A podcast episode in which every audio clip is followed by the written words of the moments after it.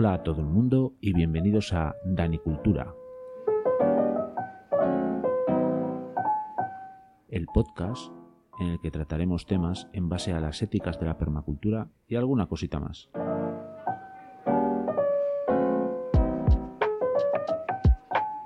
El proyecto nace en un canal del YouTube del mismo nombre, Danicultura. Te invito a que te suscribas.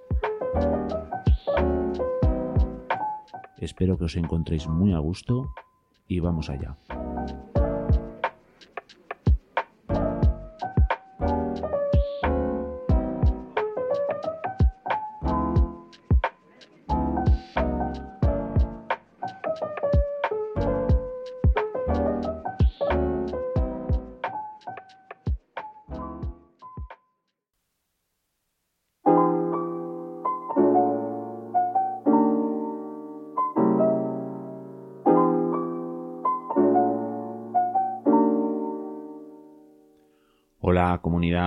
Tal estáis?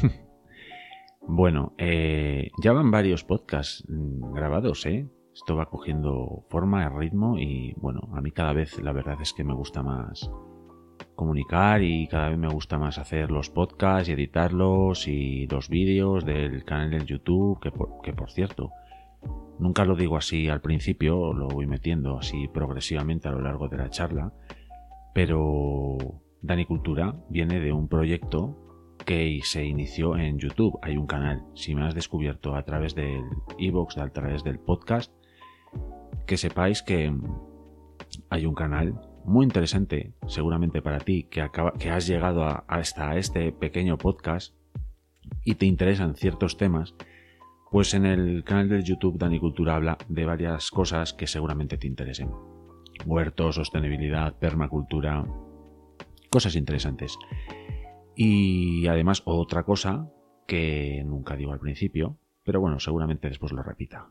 Eh, os podéis poner en contacto conmigo a través de un correo electrónico que es eh, sistemadanicultura.gmail.com.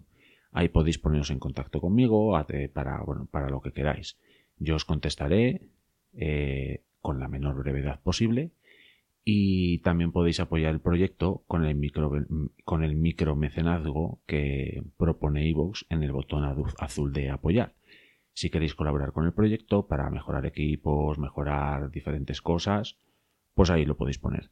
Y si queréis proponer algún tema, mm, bueno, ponedlo en comentarios, que a mí es lo que más me gusta, responder a la gente que escribe. Y lo dicho, si queréis poneros en contacto conmigo a través del correo electrónico, pues ahí yo os atenderé muy gustosamente. Y, y hoy, eh, ¿cuál es el tema? Bueno, todavía, siempre que grabo los podcasts, nunca pienso de manera inicial en, en cómo voy a titularlos. El título lo voy poniendo pues a lo largo de, bueno, pues de casi muchas veces de la edición del propio audio, pues voy pensando, bueno, y al final me surge una idea y lo pongo de título.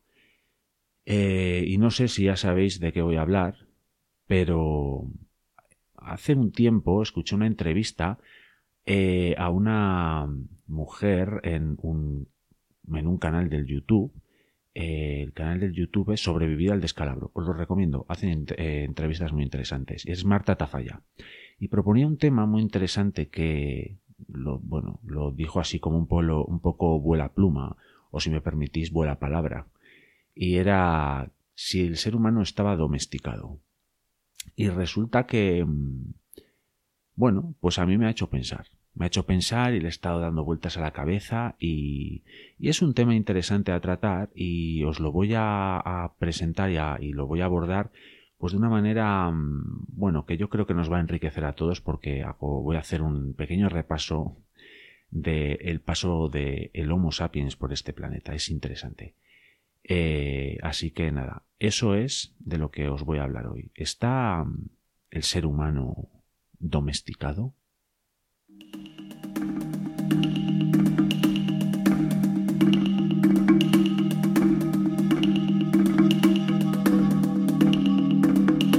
Bueno, no sé si sois conscientes del hecho de que el ser humano eh, bueno, sí, sois conscientes de ese hecho porque si estáis escuchándome sois más que conscientes de ese hecho, pero hay muchas personas que dudo que sean conscientes de que el ser humano comparte este planeta con otras muchísimas especies animales y vegetales eh, y mm, tenemos que compartirlo y todo este planeta es para todos.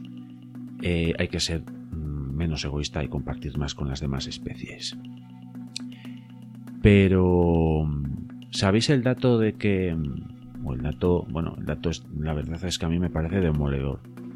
El 4% de los animales que hay en la superficie del globo terráqueo, de este planeta azul, solo ese 4% son animales salvajes. El resto, el resto, el 96% restante, son eh, animales domésticos o domesticados.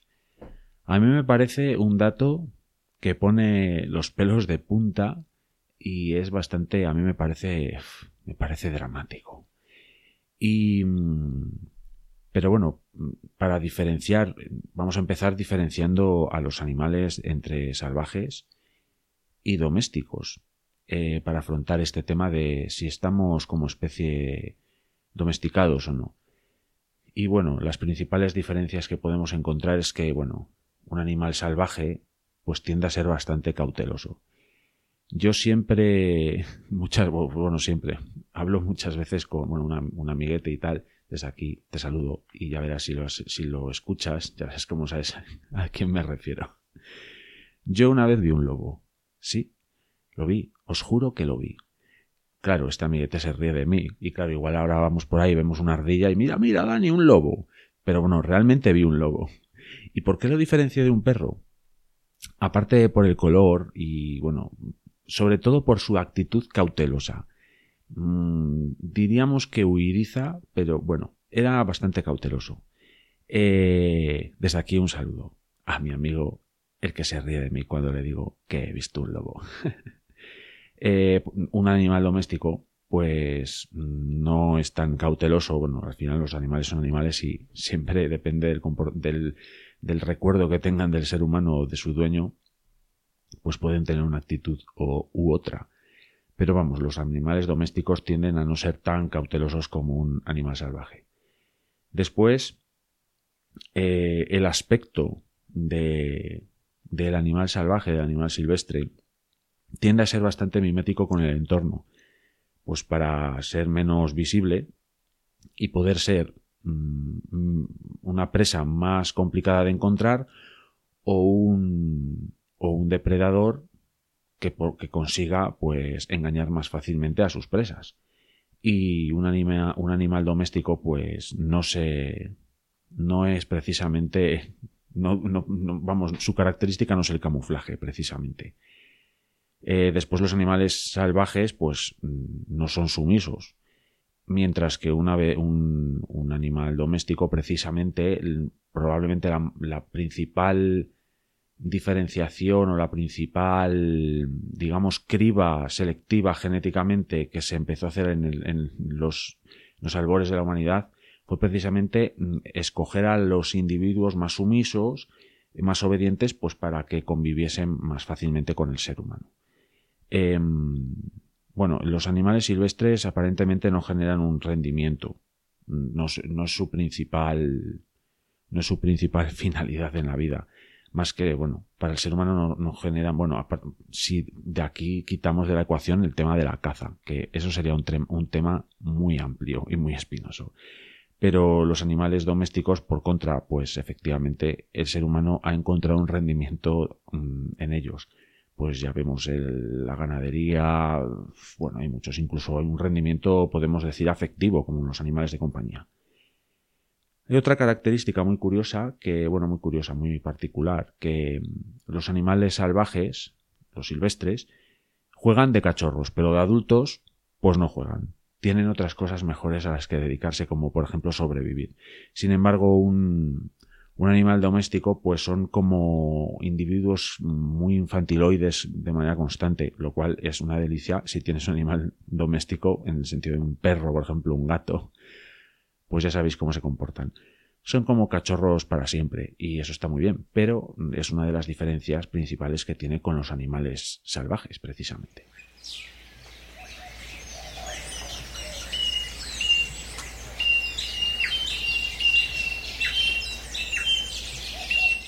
Pero para meter al ser humano, al Homo sapiens, eh, dentro de esta, digamos, posible diferenciación entre animales salvajes y domésticos, precisamente hay que ir pues a pues a los orígenes de del Homo sapiens pues para ir entendiendo un poco cómo ha ido evolucionando y bueno, pues para comprender un poco este asunto. El, eh, el enfoque que voy a darle a, a todo esto, no penséis que va a ser un programa, un episodio del, de Danicultura, pues muy centrado en la, en, la, evolución del ser humano. Eso es otro tema. Pero bueno, sí es verdad que es necesario hacer una, un, un pequeño repaso de, de ese periodo de la humanidad pues para bueno, pues para después eh, meternos en otras derivadas que bueno ya ya iréis descubriendo.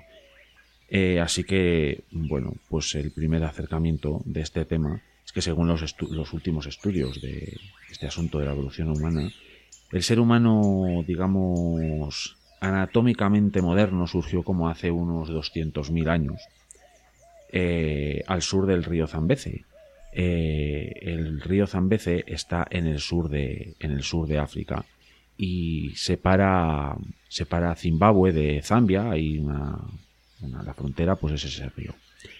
Em, el, origen del Homo sapiens, más o menos moderno, pues eso, más o menos se encuentra en esa zona, en la, en la actual Botsuana, en Namibia, Zimbabue, bueno, por ahí. Em, el linaje humano se separó de los demás simios hace como entre 7 millones y entre 7 y 13 millones de años. Casi nada al aparato. Hace ya bastante tiempo que andamos por aquí. Y los primeros, bueno, nuestros primeros parientes que empezaron a, a caminar de manera erguida, y vamos a hablar de eso como, digamos, uno de los primeros grandes hitos en la historia de la humanidad, pues fueron los Australopithecus eh, hace como dos, casi tres millones de años. Eso nos daba una, una, digamos, una ventaja competitiva bastante grande porque, pues bueno, se veía, veíamos venir a los depredadores mucho antes y podíamos escapar. Esos animalejos, porque eran a, ojos humanos modernos, digamos, un Australopithecus ahora, pues formaría parte de un programa, de un documental de la 2. No dejaría de ser un animal más. Bueno, nosotros en realidad somos también animales a día de hoy, pero bueno, eso es otro tema.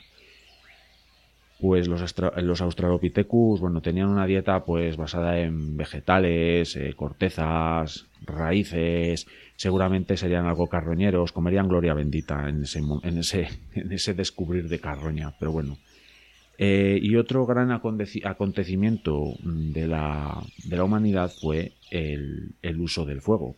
Pues imaginaos el fuego lo que supuso. Pues con eso podías cocinar los alimentos, ahuyentar a otros animales, porque al fin y al cabo eh, somos unos homínidos bastante débiles. Y claro, los depredadores pues harían con nosotros lo que quisieran.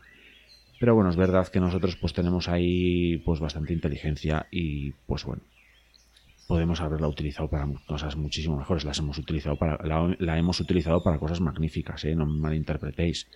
Pero centrándonos en lo que es el descubrimiento del fuego, no fue cosa menor, como diría aquel, no fue cosa menor, es cosa mayor. Sí, ese descubrimiento del fuego supuso que empezamos a, mm, a, cocinar los alimentos. Y como digo, no es cosa menor, porque eso supuso eh, un aumento del tamaño del cerebro, porque la alimentación empezó a ser más rica, eh, digamos que nutritivamente mejoró. Y eso consiguió, eh, consiguió anatómicamente pues un aumento de la masa cerebral. ¿Y eso qué supuso?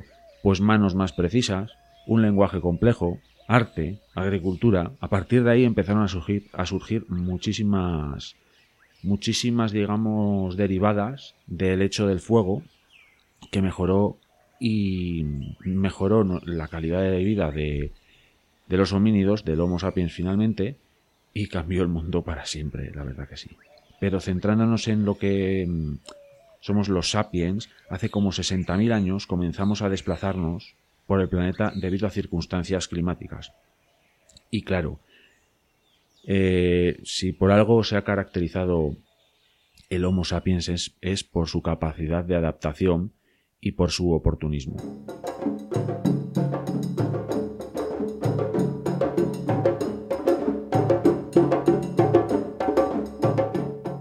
Estos pequeños y primeros grupos de trotamundos inicialmente pues se constituyeron como sociedades de cazadores recolectores eh, y así fue durante mucho tiempo. Eh, ¿cómo, vivía esta gente? Pues esta gente se, agrupaba en, clanes formados por, por familias. Pequeñas, bueno, pequeñas, por familias que formaban pequeños, pequeños clanes. Imagino, claro, estamos eh, aquí os estoy resumiendo en una sola frase eh, cómo era la estructura social de los pequeños iniciales grupos de cazadores recolectores de toda la humanidad. Imaginaos si no habría diferentes tipos de organizaciones sociales, pero por diferentes estudios se cree que más o menos todos se organizaban de esa manera que bueno, después trataremos otro, otro dato, otro mm, concepto bastante interesante y veremos que tiene una raíz bastante científica y bastante biológica eso de agruparse en pequeños grupos. Pero estos, pero estos clanes de cazadores recolectores, mm, por el hecho de ser clanes pequeños, no significa que fuesen organizaciones sociales menos complejas. Tienen su grado de complejidad de hecho, hay un yacimiento funerario que se ha encontrado en Suecia, mm, que encontró una chamana, una mujer, eh, estaba enterrada de manera erguida, con muchísimos restos, mm, ¿cómo podríamos decirlo? Pues restos totémicos, restos espirituales, por eso se cree que era una chamana, y alrededor estaban enterrados más miembros de ese clan. Y bueno, pues ahí se, se, ve que es cierto, dentro de que eran cazadores recolectores, un clan de cazadores recolectores, hay toda una, una simbología, una simbología compleja a la hora de eh, hacer sus, sus enterramientos. Eso mm, es una de las razones por las que los científicos siempre creen que hay una cierta complejidad en estos grupos. Más datos mm, curiosos de, los, de las sociedades de los cazadores recolectores, pues por ejemplo uno de esos datos curiosos es que no tenían el concepto de propiedad. Y no es que fueran una, un grupo de pequeñas sociedades bolcheviques, no, no, ese es el tema son todas cosas muchísimo más prácticas. Eh, eran sociedades, aparte de cazadores, recolectores, eran sociedades nómadas.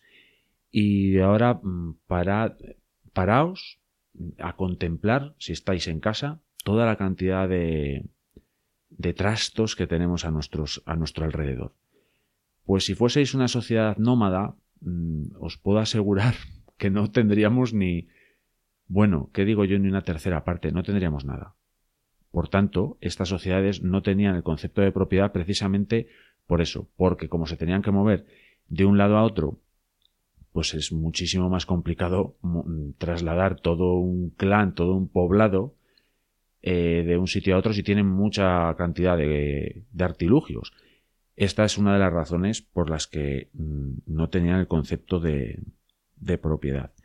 Eh, la mayor parte de la dieta de esta gente se basaba en vegetales es bastante más fácil recolectar, pues eso, frutos o diferentes hierbas, raíces, cosas así, que ir a la caza.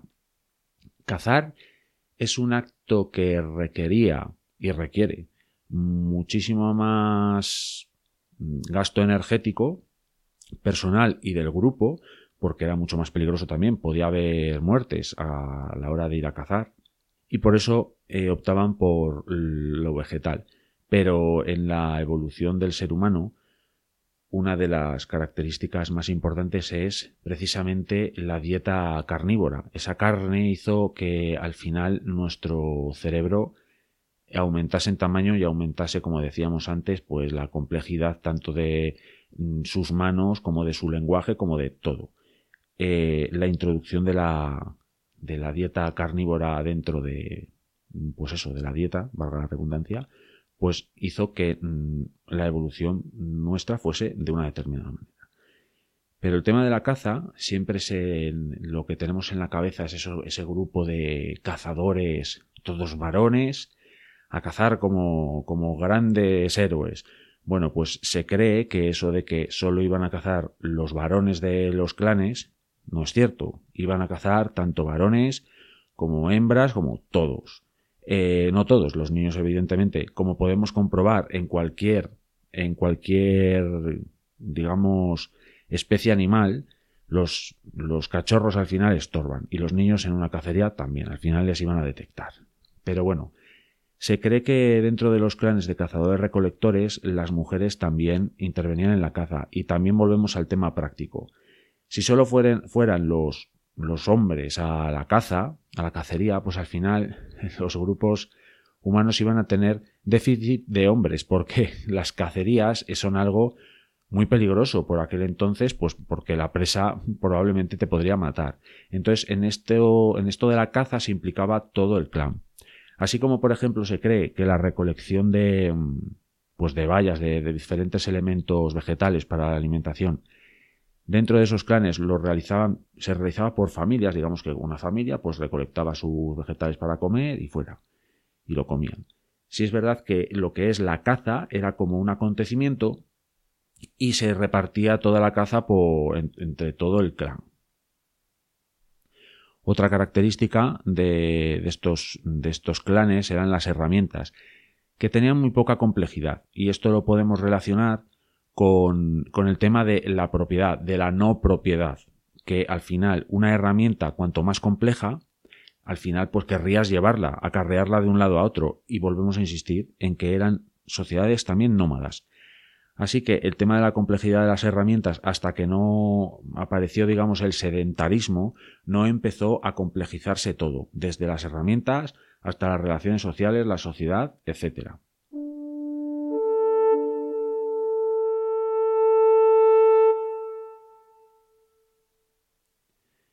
Bueno, en el caso de, en el caso de Europa, las sociedades de cazadores recolectores pues fueron desapareciendo a consecuencia del último máximo glaciar eh, que tuvo lugar hace 25.000 años. Por aquel entonces había una cultura con ciertas características comunes en cuanto al arte y a las herramientas, eh, pues unas características comunes de esas sociedades de cazadores recolectores se llamaban eh, las sociedades gravetienses. Estos gravetienses fueron quedando aislados en zonas. Mm, pensad que, claro, el último. El último máximo glaciar, pues claro, venía del norte, ¿no? Entonces, pues, ¿dónde se iban refugiando estas sociedades? Pues en la zona sur. Y entonces, fueron quedando aisladas, eh, aisladas esas sociedades en Francia, en el centro de Europa y en Italia, en esa zona más o menos, y en, y en la península ibérica. Y según un estudio publicado en la revista Nature, ya sabéis, esa afamada revista científica, pues las poblaciones refugiadas en el suroeste de Europa tuvieron condiciones climáticas más benéficas y a partir de estas poblaciones se volvieron a extender por el resto de Europa. Las poblaciones que quedaron aisladas como en el centro de Europa y en la zona de la península itálica, pues esas definitivamente desaparecieron.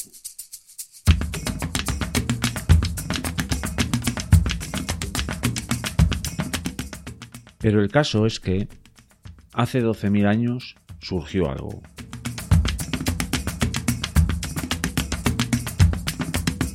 Surgió algo que cambió el mundo para siempre.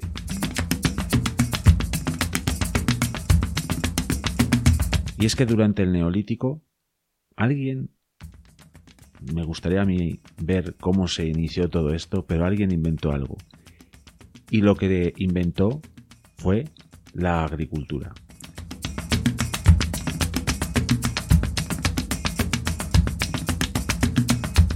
Y es que la agricultura lo cambió todo y lo cambió todo, como digo, para siempre. Surgió en Oriente Próximo, en Oriente Medio, la zona del Tigris y el Éufrates, toda esa zona. Y fue algo tan revolucionario que se extendió en muy pocos siglos por toda Europa. Tened en cuenta que si los primeros asentamientos de Homo bueno, humanos, porque también se, aquí se asentaron los neandertales, que no son Homo sapiens, Em, pues si pongamos que estos, estos individuos empezaron a andar, rondar por aquí hace 100.000 años, pongámonos por, esas, por esa época, em, y la agricultura surgió hace 12.000 años, en pocos siglos se extendió por toda Europa y fueron surgiendo, mm, todo esto de la agricultura fue surgiendo en diferentes zonas del mundo de manera independiente, es una cosa súper curiosa. Y mm, daros cuenta de la rapidez con la que se extendió. Pasamos de miles y miles y miles y miles de años siendo cazadores recolectores a que en pocos años, en pocos siglos se extendió la agricultura por toda Europa. ¿Con la agricultura eh, comienza la domesticación del ser humano? Bueno, después mm, ya veremos, después lo veremos. Os voy a mantener aquí un poco en vilo. Pero centrándonos otra vez en, eh, este grandísimo invento que es la agricultura, más allá de lo que significó a nivel de calidad de vida para los individuos y para los grupos, eh, esto de la agricultura también generó cambios a nivel social y a nivel humano, imaginaos. Pues para empezar, el tema del nomadismo, pues ya yo creo que eso, esas sociedades ya dijeron, bueno, nos quedamos aquí. Porque yo, por ejemplo, mi huerto, el que podéis ver en el canal del YouTube de Dani Cultura, yo me centro en el huerto. Yo no, si tengo ese huerto y lo arranco, no me voy a marchar ahora a 50 kilómetros para, digamos, iniciar ahí otra actividad de cazador-recolector. Pues no. Esas sociedades se centraban ya en, esas, en unas zonas determinadas y ahí, a partir de ahí, empezaron a complejizarse. Y hay un libro, un libro que se llama El Neolítico, de unos investigadores del CSIC, eh, que os los voy a citar ahora. Juan Gibaja, Juan José Ibáñez y Millán Mozota. Eh, bueno, este libro aborda lo que supuso la agricultura en las sociedades humanas. Si queréis saber más, mucho más al respecto, eh, ir a echarle un ojo a ese libro. Es muy interesante. Y bueno, las poblaciones humanas crecieron en número, con lo que ya la complejidad de las mismas pues aumentó.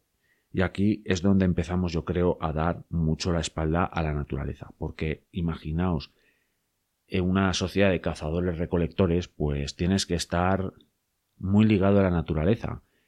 Tienes que conocer muy bien el medio, pero el hecho de, digamos, eh, asentarnos en un lugar y ya no depender ni, ni, de la caza ni de la, ni de la recolecta de diferentes frutos, mm, ya te va alejando un poco de la naturaleza.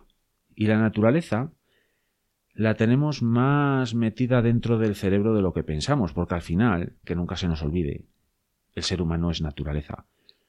Formamos parte de ella, nos guste o no, a mí me gusta, pero el ser humano es parte de la naturaleza. Y aquí es donde quiero mm, presentaros un, un tema, una, una hipótesis, un, un, número muy curioso que, mm, bueno, que nos da a entender muchos de los problemas que tenemos a día de hoy en cuanto a la sociedad. Eh, esto es una opinión mía. Pero claro, mm, biológicamente estamos preparados para ciertas cosas y de manera artificial nos hemos metido en otras. Y ahora lo vais a entender cuando os lo presente. Y es que lo que os quiero presentar es el número Dunbar. 5, 4, 3, 2, 1, 0. Robin Dunbar nació en 1947. Es un antropólogo británico que sigue con vida es el responsable de este número Dunbar. Y es que llegó a la conclusión de que existía una relación entre el tamaño del cerebro de los primates y el tamaño del grupo con el que se vinculaban. Es decir, a mayor tamaño, mayor grupo mm, y a menor tamaño cerebral, pues menor grupo. Para que nos hagamos una idea a grandes rasgos, porque imaginaos que esto es una hipótesis, una teoría muy elaborada. Pero bueno, Dunbar y sus colegas en el estudio de este asunto Aplicaron este principio a los humanos, a los humanos examinando datos psicológicos, antropológicos, históricos y, y encontraron em, una notable consistencia alrededor de un número. Y ese número era 150. Pero la teoría de la hipótesis del cerebro social, que es como se llama esta teoría, esta hipótesis, eh, tiene más aristas, tiene varias capas. Y mm, los números, hay diferentes números. Que es curioso porque Dunbar eh, en este estudio llegó a la conclusión, bueno, llegó a la conclusión no, se dio cuenta de que para los, los primates, primates que recordad, el ser humano es un primate, eh, pues el número 5 y sus múltiplos eh, tienen tienen pues mucha importancia ese tipo de múltiplos. No lo sé, a mí es verdad que es un número que siempre me ha gustado y sus múltiplos quizás es que sean más fáciles, no sé, la tabla del 5 para mí siempre fue la más fácil. Pero bueno, las capas mm, que presenta Dunbar y su equipo de trabajo y sus colegas de trabajo en esta hipótesis son cinco capas con diferentes números y os las voy a exponer aquí. 15. Y 15, según esta hipótesis, es el número de buenos amigos que el cerebro humano está mm, capacitado para tener. 15 buenos amigos. Después hay otro, el siguiente escalón serían 50. 50 amigos, sin ser tan buenos, simplemente unos colegas, 50. El tercer escalón, ahí está nuestro número mágico de 150, y es de contactos significativos. Por contactos significativos, pues entiendo eso, gente con la que tienes relación, tal, algo, un, escalón más allá de los, de los amigos. El cuarto, el cuarto nivel sería el número de 500 y 500 serían 500 conocidos. Y el último y quinto escalón en toda esta hipótesis del cerebro social, el número es 1500. Y 1500 son personas que puedes reconocer.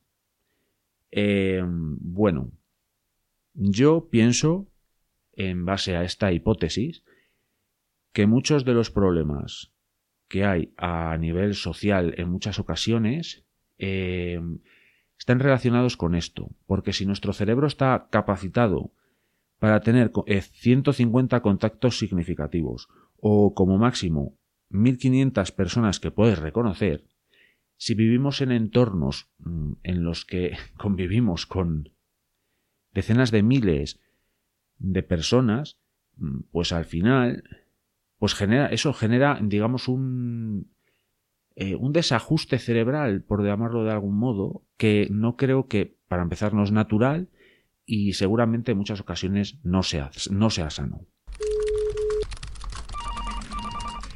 Pero esta hipótesis no penséis que ha caído en saco roto para las grandes los grandes digamos las grandes instituciones, porque sin ir más lejos, la autoridad fiscal de Suecia reestructuró sus oficinas para mantenerse dentro del umbral de 150 personas, para que veáis que esto no es una cosa que es una teoría absurda.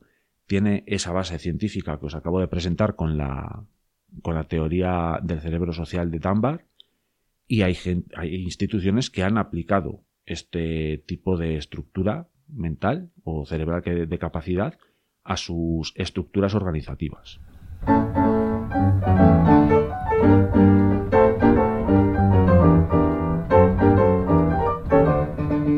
La agricultura surgió, como os dije antes, hace 12.000 años eh, y fue extendiéndose pero lo que es la llamada revolución agrícola o revolución del neolítico no tuvo lugar hasta, hasta el año 6000 antes de Cristo, es decir, es decir, hace 8000 años.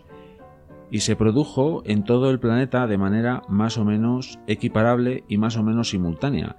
Y esto es curioso porque se produjo, o sea, digamos, esta, este este explotar de la agricultura sucedió en lugares tan dispares y tan mm, desconectados entre sí, como por ejemplo em, Sudamérica, eh, China y Mesopotamia, por ejemplo. Eh, por ejemplo, en, Sudamérica se empezó la agricultura con el tema de la patata. En la zona de Asia, en China, por ahí, eh, entre comillas, se domesticó el arroz. Y en Mesopotamia andaban con el tema del trigo. Y como os digo, es curioso porque todo esto surgió más o menos a la vez y más o menos, mmm, digamos, se extendió de la misma manera, pero sin estar conectados entre sí todas estas poblaciones humanas. Una cosa que a mí me llama la atención. las primeras sociedades agroganaderas surgieron y gracias a la agricultura y a la ganadería podemos decir que tenemos la escritura, por ejemplo. Eh, porque eh, esto de la, escritura, de la escritura surgió en Mesopotamia, en esas tablillas eh, de barro con la escritura cuneiforme, y era básicamente como un elemento contable de contabilidad, pues para ver cuánto grano tenían, cuántos aperos tenían y todo eso. Pero esto es verdad que ya es otra historia mucho más compleja que no es del tema que os quiero hablar, porque recordad, yo hoy os quiero hablar si, de si el, ser humano está domesticado o no.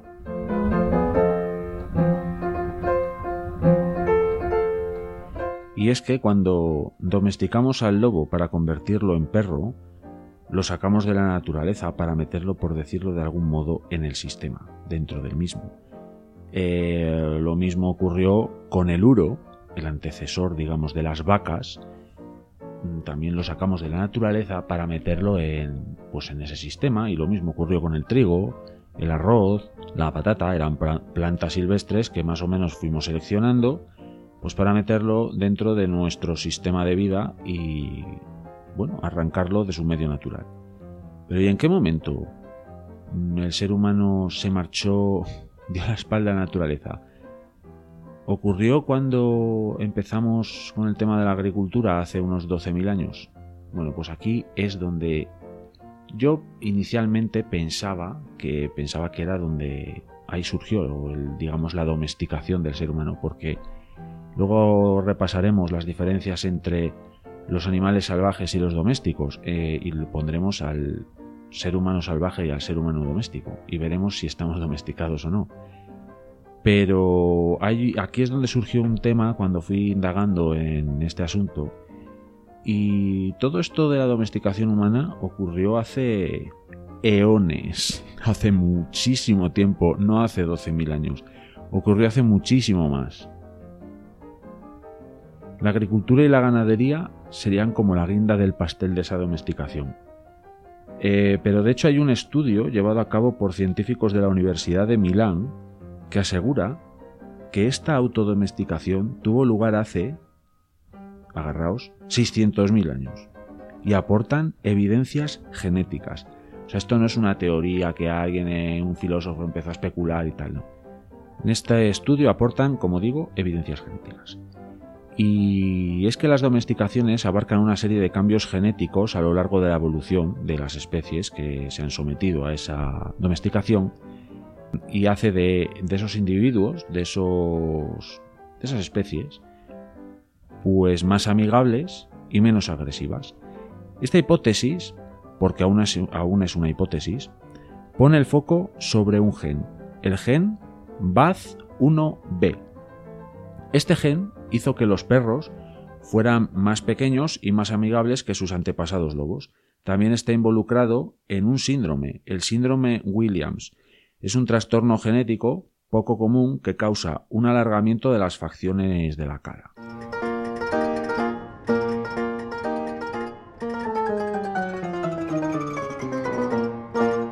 El estudio de la, Universidad de, Milán ofrece más resultados que, demuestran que este gen BAZ1B tuvo una, contribución clave a la hora de generar unos rasgos faciales más, más amables de los, individuos, de los individuos humanos. Caras más pequeñas, cejas menos prominentes.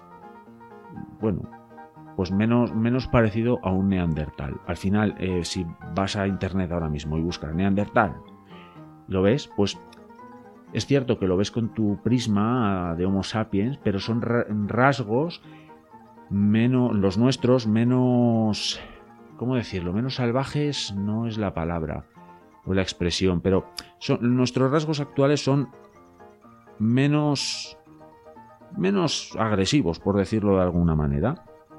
Y al final eh, los individuos cuando se fueron agrupando para generar estas, mm, estas comunidades de las que hablábamos antes, de, cazadores recolectores, si vosotros, por ejemplo, tenéis la intención de ir agrupándoos con diferentes eh, miembros, ¿qué vais a agruparos? ¿Con un, un individuo que está absolutamente grillado, que es súper agresivo? Pues no. Os vais a ir agrupando con otras personas, pues eso, que os resultan amables al trato, amables incluso a la vista y al oído. Y esto al final ha generado, digamos, una cantidad de rasgos genéticos que han hecho que, digamos, nos, hemos, nos hayamos ido suavizando en general.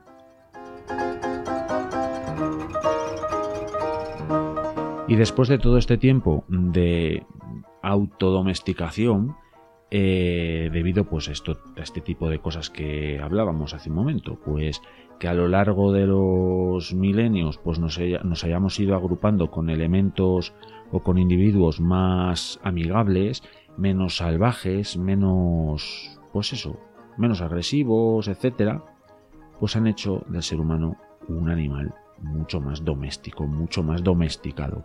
Y ahora vayamos a ponerlo en comparación con lo que hablamos al principio, la diferencia entre eh, animales salvajes y animales domésticos. ¿Qué decíamos al principio? Salvajes.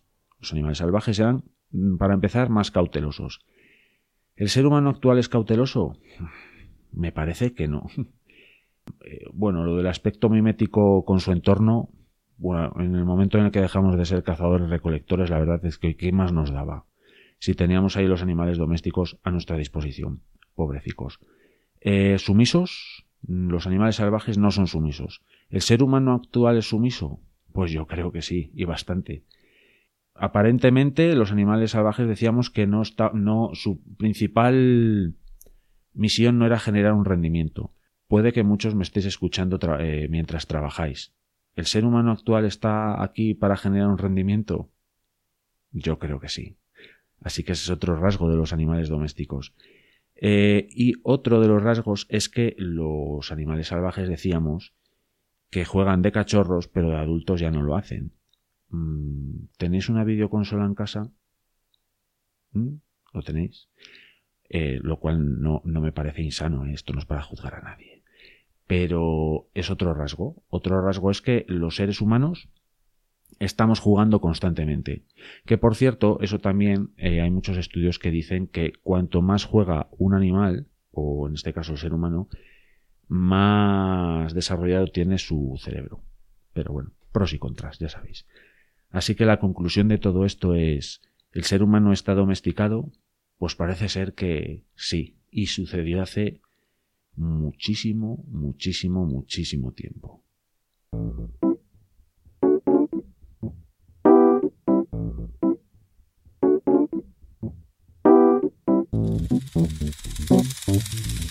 Tema interesante este de si el ser humano está domesticado o no, ¿verdad?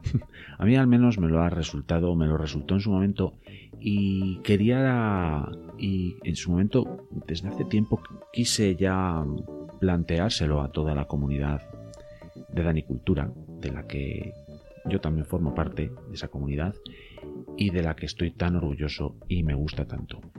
Em, cuando empecé a indagar sobre esto, me resultó una cosa muy interesante y que da que pensar. Ya no solo plantear temas en este podcast o en el canal de cosas evidentes como plantar un tomate o lo que sea, o bueno, cosas que nos hagan pensar un poco. Creo que también está bien y bueno, pues eso, pensar siempre está muy guay. Y, esto también me hace pensar en las en el número y en la bueno y en, lo que es el mundo de la fauna y flora silvestres. Eh, a nada que veáis el canal del YouTube, si habéis llegado hasta aquí y no estáis suscritos a él, suscribíos, así como a este podcast de iVox, por, supuesto. Bueno, pues a nada que hayáis visto vídeos, pues veis que a mí me gusta mucho también el tema de la fauna salvaje, bueno, fauna salvaje, bueno, enseñaros cosas de la naturaleza. Y es algo súper importante para, para mí, entiendo que para la comunidad de danicultura y por supuesto es algo importantísimo para el, para el planeta en su conjunto. Porque si tenemos problemas con el tema de la biodiversidad, tenemos problemas nosotros como especie. Y mm, en esta sección, que me gusta llamar sección otras cosas, Hoy os quiero hablar de los nueve límites planetarios. Y los nueve límites planetarios os, los voy a leer. Eh, el primero, integridad de la biosfera. Segundo, cambio climático. Tercero, incorporación de nuevas entidades. El cuarto, reducción del ozono atmosférico. Quinto, carga de aerosoles atmosféricos. Sexto, acidificación del océano. Séptimo, flujos bioquímicos. Octavo, uso del agua dulce. Y noveno, cambio del uso del suelo. Bueno, se supone que pasar solo uno de estos límites ya, ya resulta un grave problema para la integridad de la especie humana. Bueno, pues ¿qué pasa? ¿Que nos hemos saltado solo el cambio climático? Para nada, para nada. Nos hemos saltado cuatro de estos límites. Cuatro. Y el cambio climático, de hecho, es el menos grave de ellos. Porque el más grave, precisamente, es la integridad de la biosfera. Y esto hace sobre todo referencia a la integridad, la integridad de la biosfera, de la biosfera perdón, habla de la pérdida de biodiversidad. De hecho, muchísimos expertos ya hablan de que estamos inmersos en la sexta, en la sexta extinción masiva de la historia del planeta. Eh, la última gran extinción masiva fue el meteorito, el meteorito que acabó con los dinosaurios. O sea, estamos hablando de que estamos en lo mismo. Y eso solo lo ha generado un primate desnudo sin pelo. El Homo sapiens, sí, lo hemos generado nosotros. De hecho, el desafío que tenemos por delante es increíble, porque actualmente de los 8 millones de especies de animales y vegetales que habitan el planeta, aproximadamente, un millón, repito, un millón está en peligro de extinción. De 8 millones, un millón está en peligro de extinción. Y a mí otro problema que me parece bastante increíble es, como os dije antes, que solo el 4% de los animales que existen en el planeta Tierra son animales salvajes, animales silvestres. El otro 96% son animales de granja. es increíble. Eh, alimentar a tanta cantidad de seres humanos implica tener tanta cantidad de animales estabulados y de granja. Y tener tantos animales estabulados y de granja implica tener que alimentarles, a ellos también. Es un gran problema medioambiental todo esto, la verdad. Aunque hay veces que se pone el foco muy mucho en las vacas y siempre se habla de los pedos de las vacas y que generan metano. En realidad lo que genera metano son sus eructos y dicen que, o, bueno, dicen, y es cierto, que el metano es un gas mm, que genera mucho más efecto invernadero que el CO2. Sin embargo, lo que no se dice mm, a este respecto es que eso procede de un precisamente, valga la redundancia, de un proceso natural, como es pues, el sistema digestivo de los herbívoros. Y la presencia o la persistencia del metano en la atmósfera es de 10 años y después se integra perfectamente en el suelo. El problema no son las vacas ni sus eructos. El problema, como siempre digo, es la escala a la que estamos haciéndolo todo. Y ese sí que es un verdadero problema, que está causando graves destrozos medioambientales. Así que en este punto os recuerdo, vuelvo a daros el dato. De 8 millones de especies, un millón está en peligro de extinción. Esto tiene que hacernos reflexionar. Y esto, para siempre intentar dar un mensaje positivo y o por lo menos un mensaje de qué podemos hacer nosotros, lo ligo bastante, por ejemplo, al tema del huerto. ¿Por qué?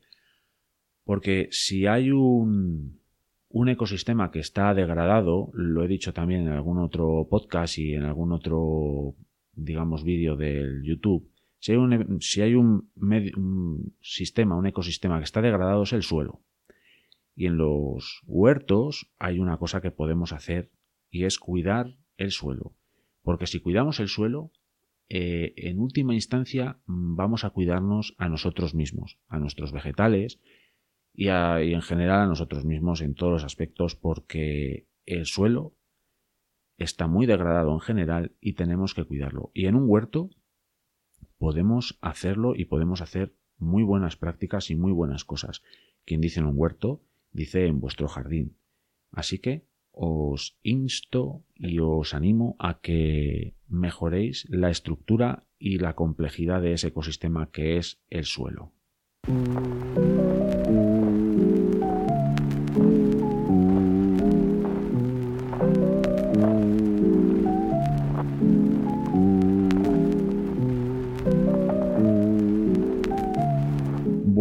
Ir finalizando el episodio, el programa de hoy del podcast Dani Cultura, la última parte ya sabéis que a mí me gusta siempre destinarla a la comunidad de Danicultura, que tanto como aquí en Evox como en eh, YouTube es una actividad, una actividad, sí, una comunidad muy activa, eso es lo que quería decir, una comunidad muy activa y que a mí me enriquece, me enriquece muchísimo. Es que a mí es lo que más me gusta de todo este proyecto. Ya os lo he dicho muchas veces, quizás sea un poco pesado, quizás sea un poco pesado, pero siempre quiero destacarlo. Y en este momento, siempre de los episodios del podcast, pues leo comentarios y bueno, comento un poco el tema. Pero no es un simple, un simple, digamos, apartado del podcast del programa para leer comentarios. El típico, el típico apartado de todos los podcasts de y ahora los comentarios de los oyentes, que está muy bien, de hecho yo también lo hago, pero no quiero que sea eso exactamente. Es como un poco hablar entre nosotros, hablar entre tú y yo. A mí, a mí esto de, de la comunidad, como digo, es lo que más me gusta. Y para ponernos un poco al día, nosotros, entre nosotras, entre nosotros, tú y yo, eh, una de las de los hitos de, de este sistema Danicultura fue que llegué ya a, un número de horas de visualización que abrió la posibilidad de, de monetizar el canal del, del YouTube, en este caso. Porque bueno, la monetización, el micromecenazgo que hay aquí en Evox, lo activé desde el principio. Eh, y no penséis que esto es lo típico de uh, apoyad al canal para bla bla bla bla bla. No es el caso. Eh, yo todo esto no lo he hecho, ni muchísimo menos para, para ganar dinero gracias a esto. Para nada, para nada. De hecho, yo considero que es prácticamente imposible vivir de esto y no es el objetivo. Mi objetivo, ya os lo he dicho muchas veces, es divulgar unos valores, divulgar unos conocimientos, divulgar, divulgar unas experiencias que puedan ayudar o inspirar a otras personas, os puedan ayudar a vosotras y a vosotros. Y ese sigue siendo y seguirá siendo el propósito de, del proyecto de Anicultura. El hecho de que yo, por ejemplo, monetice o, digamos, bueno, sí, monetice tanto el podcast como el canal del YouTube, no implica que los contenidos vayan a estar capados, digamos, para, para que la gente los pueda escuchar. No, no, no, no o ver. Para nada. Eh, la idea es mantener el mismo ritmo de, pues eso, de publicación de vídeos y de podcast, incluso el podcast, en función de la cantidad de tiempo que tenga y en función de la cantidad de audios que ya tengo, que tenga preparados, pues me estaría bien publicar uno a la semana. De momento sigo con uno cada dos, aunque tengo ganas de empezar a publicar uno cada semana, pero eso ya, digamos, multiplicaría por dos, eh, digamos, el tiempo que tengo que dedicarle a, a esto del podcast, que no es poco. Porque al final un vídeo, ya os lo he dicho muchas veces, yo le doy al play o al grabar y venga, lo que salga y como salga prácticamente. Es, son muy raras las ocasiones en las que edito los vídeos. Pero el audio, el audio es por completo distinto. Tengo que meterle una edición para mejorar el sonido, porque mi equipo, bueno, en el equipo que yo tengo, para empezar está bien, pero eh, es mejorable, es mejorable. Y bueno, pues tengo que meterle eso, una edición al audio para que quede bien. Después una edición eh, en el sentido de, pues eso, ponerle musiquita y ponerle cosas, pues para que sea algo más dinámico. Eh, ¿Qué más tengo que hacer? Bueno, tengo que preparar los temas. Eh, ya os he dicho que muchas veces el hecho de encontrar los temas no es el problema, porque en muchas ocasiones lo proponéis vosotros y vosotras. Y de hecho aquí hago el inciso, si habéis llegado, que aquí si habéis llegado sois los más fieles, la, digamos, la parte dura de la comunidad de Anicultura, hola a todas, hola a todos. Bueno, pues aquí os digo que podéis proponer los temas que os apetezca. Si yo tengo tiempo y lo puedo desarrollar, podéis mandarme un correo electrónico a sistemadanicultura.gmail.es.com, perdón, eh, y eh, ahí pues podéis proponer los temas que queráis, incluso en los comentarios, tanto de este capítulo como de los demás, o de, del YouTube, podéis proponer lo que queráis. Y yo ahí pues mm, cojo el testigo y lo puedo preparar. Y como os digo, el encontrar temas no es el problema. El problema es que no es un problema, porque a mí eso me enriquece muchísimo. Es prepararlos. Pues yo al prepararlos, pues igual estoy informándome o documentándome, depende del tema, pues desde dos días hasta dos semanas, la verdad. O sí, un tiempo así parecido. Y tienes que ir guionizándolo y preparándolo y una cosa te lleva a la otra y la otra a la una. Pero a mí es una cosa que me gusta porque me está enriqueciendo muchísimo, os lo tengo que reconocer aquí y ahora. Y espero que a vosotras y a vosotros os enriquezca también mucho y os resulte interesante y demás. Y como digo, el hecho de monetizar todo este asunto no es para hacerme rico, ni mucho menos. Pero sí es verdad que es para poderos ofrecer algo más porque el hecho de aportar una cantidad que encima es, no, es nada, es prácticamente dos euros me parece que es en el YouTube y aquí es unos 50 o algo así, ya veis que no es nada, es un café.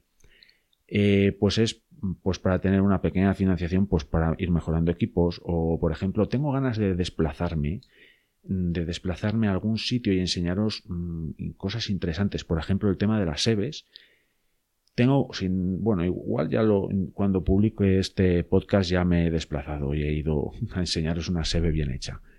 Y ya evolucionará. Pero bueno, ese tipo de desplazamientos y todo ese tipo de cosas, pues al final a mí me llevan un tiempo y me gustaría también pues tener esa recompensa, ¿por qué no decirlo? Pero que sepáis que la principal razón de todo esto es, mm, como os digo, es divulgar divulgar y que llegue bien lejos y bien alto con este pequeño granito de arena que supone Danicultura.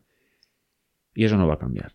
Y aquí quiero hacer precisamente ese inciso para agradecer, agradecer en este momento que estoy grabando este podcast, igual cuando se publique, pues hay más. Pero de momento, miembros del canal de el YouTube son José Antonio y Arancha Requeta. Os doy muchísimas gracias os mando muchísimas gracias desde aquí, porque para mí es, es una pasada lo que hacéis. Para mí es, sois mis productores. Así que tengo una responsabilidad para con vosotras y para con vosotros.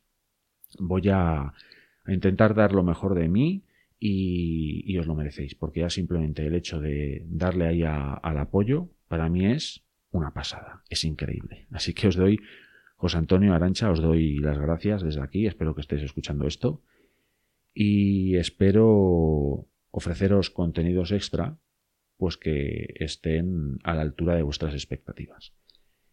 Y eso es lo que os quería decir. Hoy no voy a leer comentarios, ya los leeré en su momento, pero eso, hoy es para daros las gracias y para instaros a que precisamente os suscribáis a YouTube y aquí a iVoox también eh, suscribíos y dadle al botoncito azul de apoyar si queréis y si no, no lo hagáis.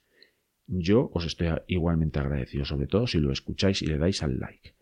Y sin más y sin menos, pues me voy a ir despidiendo de todas vosotras y de todos vosotros. Espero que el contenido del episodio de hoy os haya gustado, os haya interesado.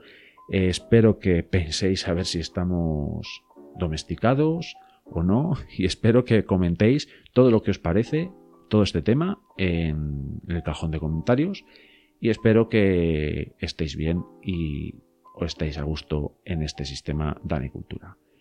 Muchísimas gracias por estar aquí y nos vemos en el siguiente podcast. Chao.